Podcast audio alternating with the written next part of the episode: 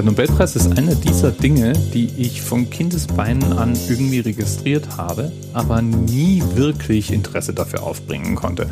Es waren meistens irgendwelche Wissenschaftler, von denen ich noch nie gehört habe, Autoren, deren Bücher ich mir sicher war, nie lesen zu werden und hin und wieder mal Politiker für irgendwelche Friedensprozesse. Es rauschte so an mir vorbei. Ich musste etwas älter werden, um das Geschehen rund um den Nobelpreis interessanter zu finden. Und selbst heute rauscht es in der Regel noch an mir vorbei. Dabei gibt es unter den Preisträgern viele sehr verdiente Menschen. Albert Einstein oder Marie Curie, nur um zwei berühmte Beispiele zu nennen. Gestiftet wurde der Preis von Alfred Nobel, ein schwedischer Chemiker und Erfinder, der bis zu seinem Todestag am 10. Dezember 1896 355 Patente erfolgreich angemeldet hat und als Erfinder des Dynamits gilt. Alfred war der dritte von vier Söhnen des Industriellen Immanuel Nobel. Einer seiner Neffen war der schwedisch-russische Ölmagnat Emanuel Nobel, der Erbauer des ersten Dieselmotorschiffes.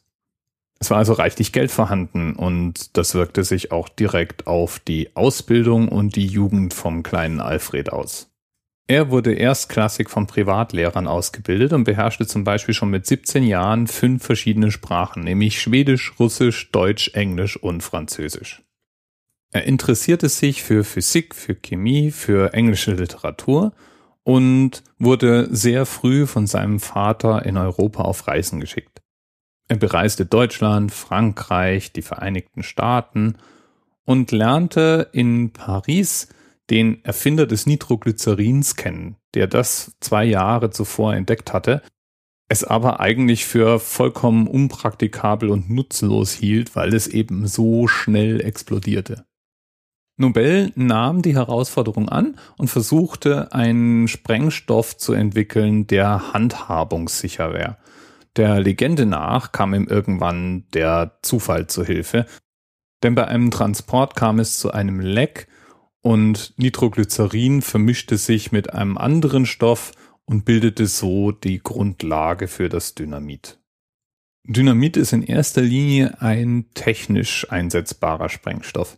Das ist nichts, was man in Bombenbau oder für die Produktion von anderem Kriegsgerät groß einsetzt, sondern es wird verwendet, um Tunnel zu sprengen, Gebäude zu sprengen etc. Weil Nobel seine Erfindung zunächst an die Italiener verkaufte, wurde ihm sehr schnell trotzdem ein Spionagevorwurf gemacht und es wurde ihm die Erlaubnis entzogen, weiter zu forschen und zu experimentieren. Deswegen zog er dann nach Italien, wo er dann ab 1891 bis zu seinem Tod in einer Villa in San Remo lebte. Nobel war für damalige Verhältnisse durchaus reich zu nennen. Und so setzte er 1895 ein Testament aus, in dem er die Schaffung einer Stiftung bestimmte mit 31,2 Millionen Kronen als Guthaben, und er bestimmte, dass von den Zinsen dieses Fonds jährlich ein Preis an diejenigen ausgeteilt werden sollte, die im vergangenen Jahr der Menschheit den größten Nutzen erbracht haben. Und zwar zu gleichen Teilen am Preisträger auf fünf Gebieten, nämlich der Physik, der Chemie, der Physiologie oder Medizin, Literatur und Frieden. Und er bestimmte, dass es erklärtermaßen unabhängig von der Nationalität zu vergeben sei. Der würdigste sollte diese Preise erhalten. Gerne mal gefragt wird ja, warum es eigentlich keinen Nobelpreis für Mathematik gibt, wo doch die Naturwissenschaften ohne Mathematik gar nicht denkbar wären. Angeblich soll Alfred Nobel seine Ehefrau mit einem Mathematiker in flagrante erwischt haben und deswegen bestimmt haben, dass alles nur keine Mathematikpreise vergeben werden. Und das ist Quatsch. Das ist ein Urban Myth. Es gibt einen anderen Preis, den Mathematiker bekommen, den sogenannten Turing-Preis. Der hat einen ähnlichen Rang in der wissenschaftlichen Welt, hat aber mit dem Alfred Nobel so gar nichts zu tun. Was ich spannend finde, ist, dass die Nominierten für einen Nobelpreis in der Regel nicht erfahren, dass sie nominiert wurden und das auch geheim gehalten wird bis 50 Jahre nach dem Vergabetermin.